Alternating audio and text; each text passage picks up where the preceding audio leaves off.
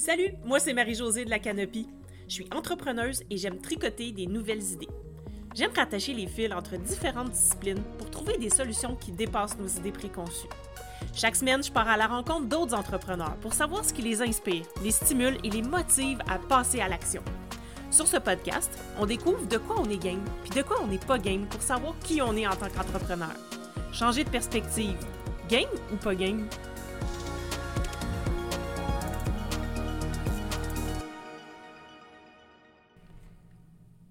Bienvenue sur l'épisode 46 du Game podcast.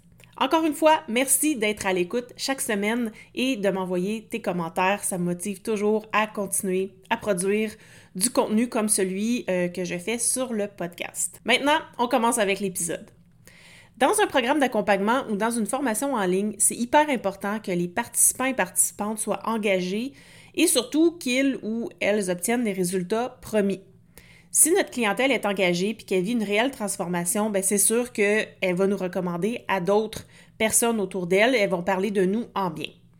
Quand on offre des accompagnements ou de la formation en ligne, on offre des moyens pour aider nos clients et clientes à vivre une transformation et à atteindre des résultats. On ne peut pas garantir ces résultats-là, bien entendu, mais on peut au moins mettre toutes les chances de notre côté pour que ça marche. Quand j'accompagne mes clients et mes clientes, je me donne toujours l'intention de créer une transformation durable. Je travaille très fort pour m'assurer que la personne reparte avec ce dont elle avait besoin, puis qu'elle n'ait pas à investir deux fois dans le même service parce qu'elle n'a pas eu les résultats escomptés, par exemple. Donc, un principe important à prendre en compte, c'est ta promesse. Plus ta promesse va être forte, plus tu vas avoir de chances de vendre ton programme. Bien sûr, parce que tes prospects vont mieux comprendre ce que tu vas pouvoir leur apporter comme résultat, puis ça va être plus concret pour eux et elles. Mais il faut faire attention de ne pas promettre des choses qu'on ne peut pas concrétiser. Il faut trouver l'équilibre entre une promesse forte puis notre capacité à répondre à cette promesse-là euh, fois après fois. Autrement dit, ce qu'on veut, c'est de pouvoir reproduire ces transformations-là chez chacun de nos clients ou de nos clientes. Bien sûr, il va y avoir quelques différences parce que tout le monde ne part pas du même point ou tout le monde n'a pas la même situation, mais l'idée, c'est que plus tu vas avoir de la constance dans les résultats que tu offres à ta clientèle, plus les gens vont te recommander, puis plus tu vas avoir du succès. Mais qu'est-ce qui peut t'aider à avoir de la constance dans les résultats de tes clients? Donc, aujourd'hui, je voulais te donner quelques trucs pour t'assurer de délivrer les résultats que tu as promis à tes clients et à tes clientes. Donc, le premier truc, c'est avoir une structure précise dans ton programme puis durant tes ateliers.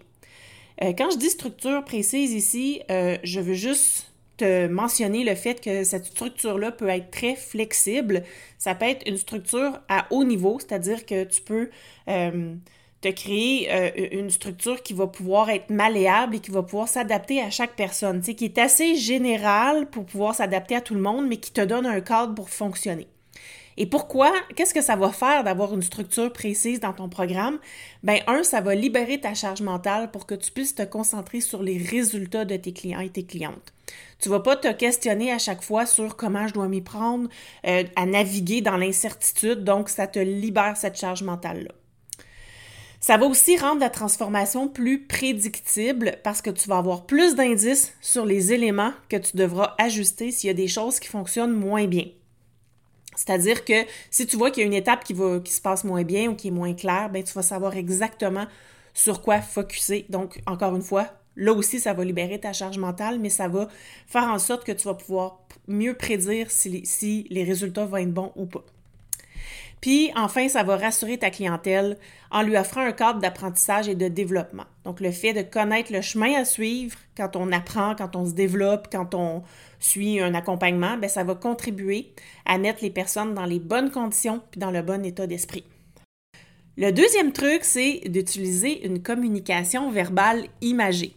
Donc, le fait d'utiliser des images pour expliquer les concepts, ça va susciter des réactions émotionnelles chez ton interlocuteur ou interlocutrice et ça va faciliter l'évolution et le changement chez lui ou chez elle. Ça va permettre à tes clients et clientes de faire des prises de conscience. Plus il y a de prise de conscience, plus il va y avoir de résultats. Parce qu'on ne peut pas demander à quelqu'un de changer s'il n'a pas pris conscience de ce qui doit changer. Et, ou de ce qui cloche, ou si on n'a pas pris conscience de notre problème. Donc, Ici, c'est le fait d'utiliser des métaphores ou des analogies. Ça vient ancrer et ça vient créer du sens et ça fait en sorte que les gens euh, vont, euh, vont comprendre plus rapidement et plus concrètement euh, ce que tu veux leur partager. Troisième truc, c'est assure-toi que les défis présentés soient à la hauteur de l'accompagnement que tu offres. C'est-à-dire que plus la transformation est challengeante pour tes clients et tes clientes, plus tu dois offrir de l'accompagnement en contrepartie, plus tu dois être là. Ça peut être sous forme d'accompagnement individuel, de groupe, ou ça peut être seulement en offrant des outils. Hein. Tu n'es pas obligé d'être toujours là, toi, physiquement présent ou présente, mais tu peux mettre en place des outils ou des conditions qui vont aider tes clients et tes clientes à passer à travers ce changement-là. Et la gamification, ben, ça peut aider à rendre le contenu plus facilement accessible, ça peut stimuler le passage à l'action, faire en sorte que la personne va trouver ça plus facile de passer à travers euh, son euh, changement. Et ben, qui dit passage à l'action plus facile dit meilleur résultat encore une fois. Ma quatrième astuce, c'est de faire en sorte que tes clients et clientes se considèrent importants et importantes à tes yeux. Personne ne veut être un numéro, donc essaie de mettre en place des dispositifs qui vont te permettre de donner de la rétroaction ou seulement être en contact avec tes clients et clientes. Donc, ça peut être soit, bon, par message, euh, moi j'utilise euh, Voxer pour garder un lien constant avec mes clients et mes clientes parce que je sais que, oui, on a des rencontres ensemble, mais entre les rencontres, je veux pas qu'ils perdent le je, ne veux pas qu'ils perdent le momentum.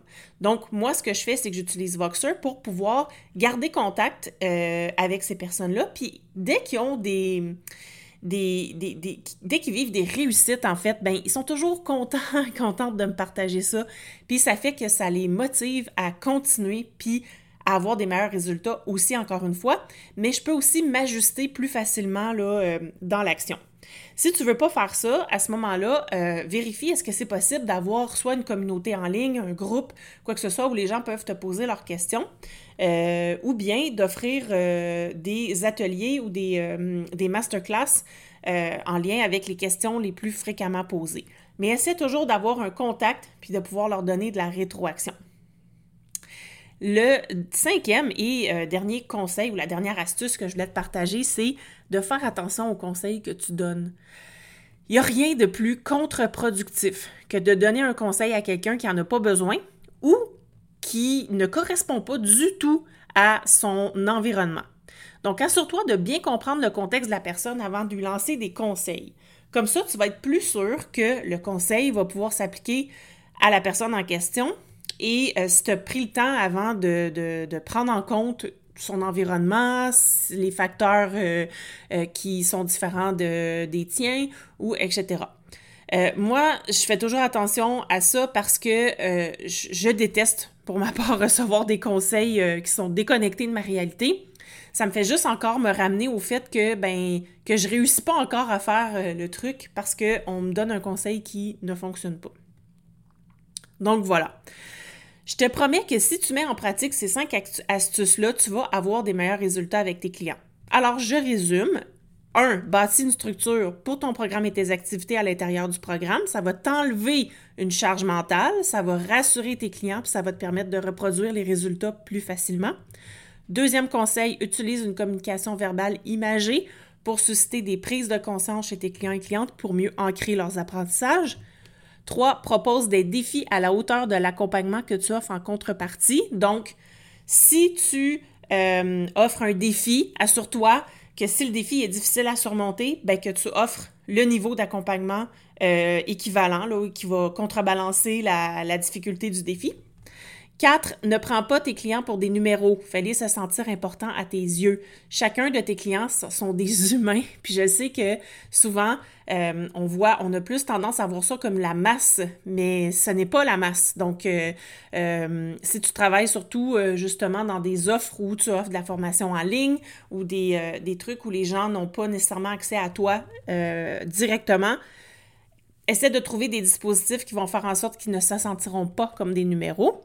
Puis enfin, ben, fais attention de ne pas donner de conseils rapides qui ne s'appliquent pas à la situation de la personne. Donc, mentionne-le si tu donnes des conseils justement à un grand groupe.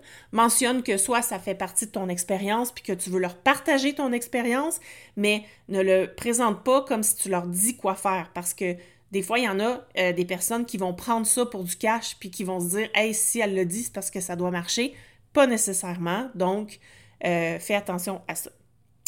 Alors voilà, j'espère que tu as apprécié. Euh, j'aimerais ça que tu viennes me voir sur Instagram pour me dire ce que tu as retenu de cet épisode-là et euh, peut-être me partager c'est quoi tes trucs pour reproduire les résultats chez chacun de tes clients et clientes. Donc, viens voir sur Instagram euh, a commercial la.canopy. et sinon, ben, on se voit la semaine prochaine. En fait, on se parle la semaine prochaine. Bonne semaine! Si tu as aimé ce que tu viens d'entendre, aide-moi à faire connaître le podcast. Invite du monde à se joindre à notre gang. Abonne-toi puis mets 5 étoiles pour que tout le monde sache où on est. Puis rédige un avis sur ta plateforme d'écoute préférée. On se parle la semaine prochaine? Bye là!